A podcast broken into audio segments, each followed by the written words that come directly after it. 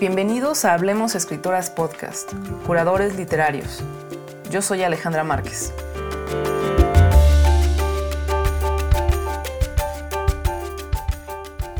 Publicada originalmente por la Universidad Veracruzana en 1959, como bien explica Ave Barrera en su introducción para la reedición de la colección Vindictas, El lugar donde crece la hierba de Luisa Josefina Hernández, nacida en la Ciudad de México el 2 de noviembre de 1928, es una de varias novelas escritas por su autora.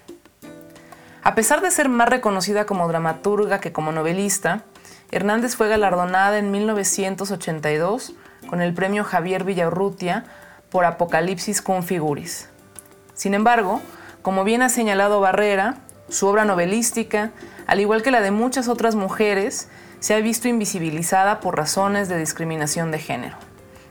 De ahí que dada la misión del proyecto Vindictas, Hablemos Escritoras se complazca en reseñar su creciente repertorio de obras, siendo la primera de estas reseñas la de Francesca Denstedt sobre la antología Vindictas, Cuentistas Latinoamericanas.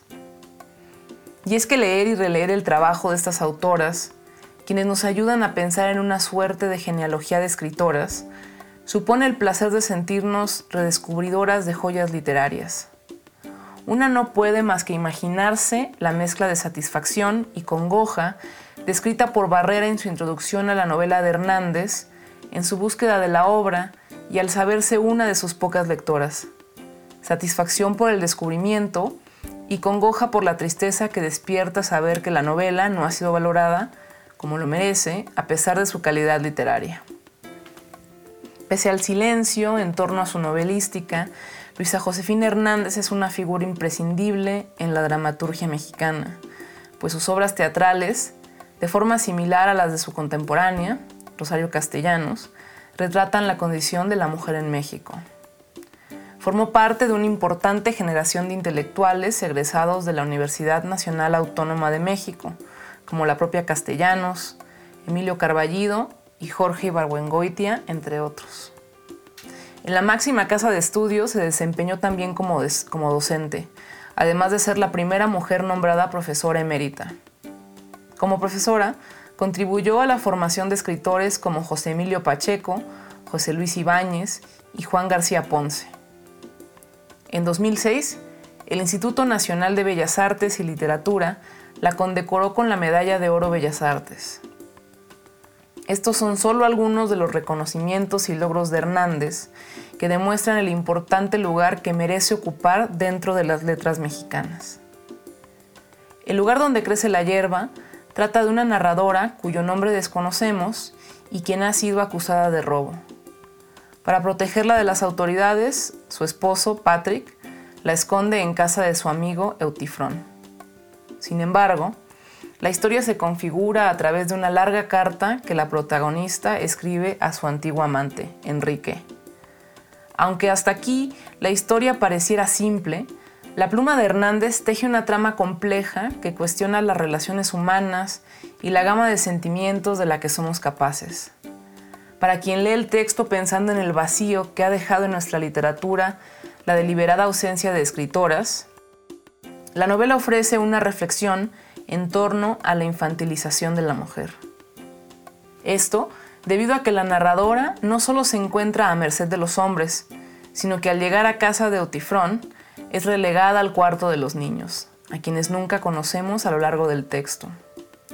Asimismo, desde el comienzo de la obra queda clara la falta de agencia de la narradora, pues son su esposo y Eutifrón quienes se hacen cargo de esconderla sin consultarle detalles, al mismo tiempo que este último le acaricia la cabeza a la mujer de forma paternalista y condescendiente, e incluso, en alguna ocasión, ella se refiere a su anfitrión como su dueño.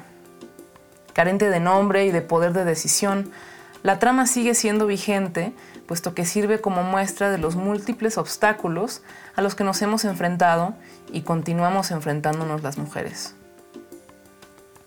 A la infantilización y vulnerabilidad de la protagonista se une la sensación de encierro. Y es que leer por primera vez la novela en tiempos de confinamiento hace que éste impacte a sus lectoras de forma distinta. Sobre este aislamiento, Barrera apunta que La historia que se narra en estas páginas da cuenta del modo lento e implacable en que se ensarza la hiedra que va recluyendo al personaje en una prisión hecha de miedo, precariedad, nulificación, desamor y abandono, de impiedad.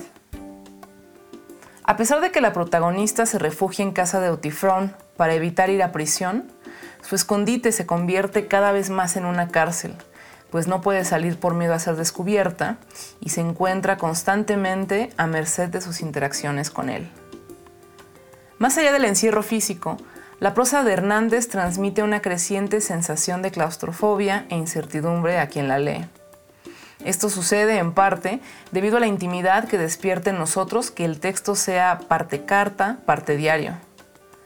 A pesar de que la narradora escribe con Enrique como destinatario, al final no le entrega el diario carta, sino que se lo, se lo da a Eutifrón, rompiendo así con lo que esperamos de ella.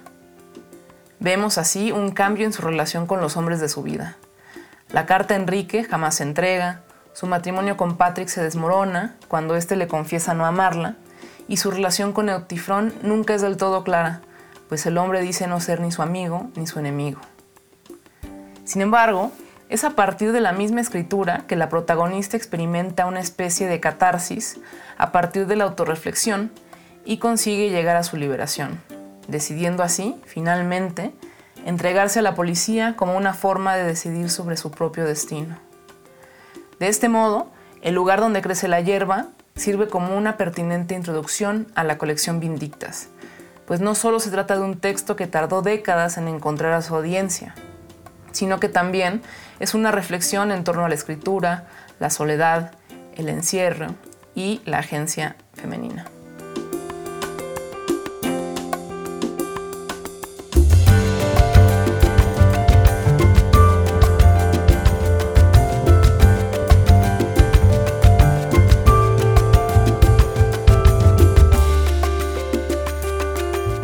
Agradecemos al equipo que hace posible Hablemos Escritoras Podcast, curadores literarios. No se olviden de seguirnos en www.hablemosescritoras.com. Se despide de ustedes Alejandra Márquez. Hasta el próximo libro.